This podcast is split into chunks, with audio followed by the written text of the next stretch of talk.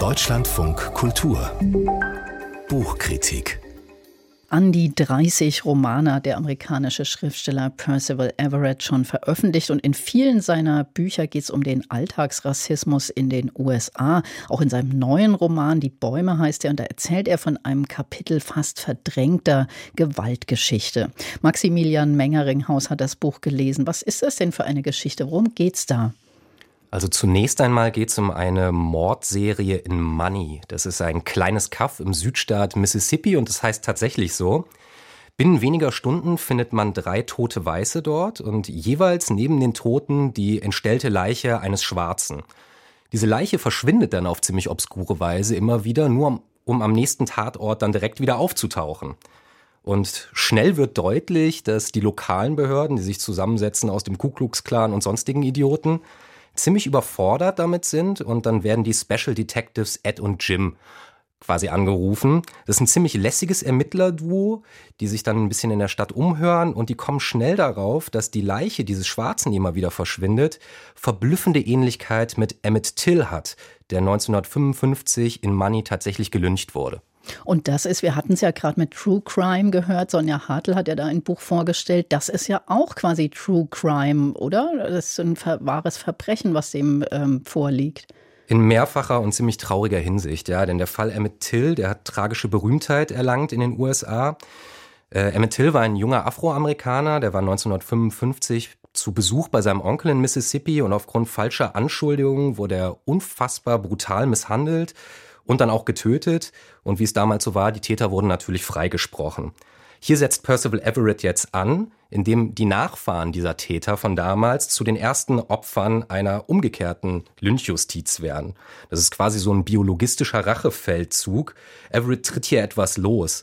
Ich zitiere, eins gilt für jeden Weißen in diesem County. Wenn er nicht selber jemanden gelyncht hat, dann hat es jemand in seinem Stammbaum getan.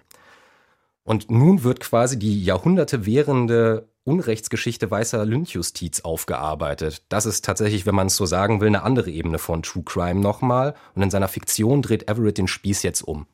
Mhm, ich habe auch neulich mit meinem Kollegen Joachim Scholl darüber gesprochen. Der war vollkommen aus dem Häuschen über diesen Roman begeistert. Er meint, es wäre auch so lustig. Wie passt das denn zusammen? Weil das, was Sie jetzt erzählt haben, klingt ja eher wirklich dramatisch und tragisch.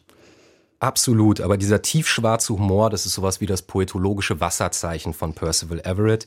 Der fasst keinen Stoff, egal wie hart er ist, mit Samthandschuhen an. Das ist dann durchaus auch klamaukig und derb und in erster Linie könnte man jetzt denken, irgendwie pietätlos, aber das Gegenteil ist der Fall. Denn durch diese Komik wird tatsächlich, werden Tiefenebenen freigelegt. Beispielsweise wird die Lächerlichkeit dieses Chauvinismus aufgezeigt, dessen Brutalität natürlich da und real ist, aber die deswegen nicht weniger dumm ist. Und in die Bäume erlaubt diese Komik tatsächlich die Auffaltung von Klischees, denn alle kämpfen mit ziemlich harten identitätspolitischen Bandagen und zielen in ihren Eigen- und Fremdbeschreibungen aber jeweils daneben. Das dekouvriert dann auf hervorragende Art und Weise auch Ängste. Also wer ist überhaupt schwarz? Wer sieht nicht nur weiß aus? Wem kann ich hier trauen? Das ist unglaublich gut gemacht und diese Komik ist tatsächlich halt irgendwie etwas, was durch diesen Roman richtig mitreißend durchzieht.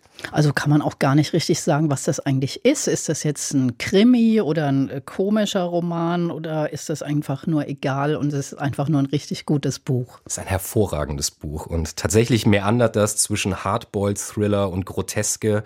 Nebenbei werden gesellschaftliche Frontlinien vermessen. Es ist Erinnerungsarbeit und in der Coolness dieses Buchs zieht's echt mit wie so ein besserer Tarantino-Streifen.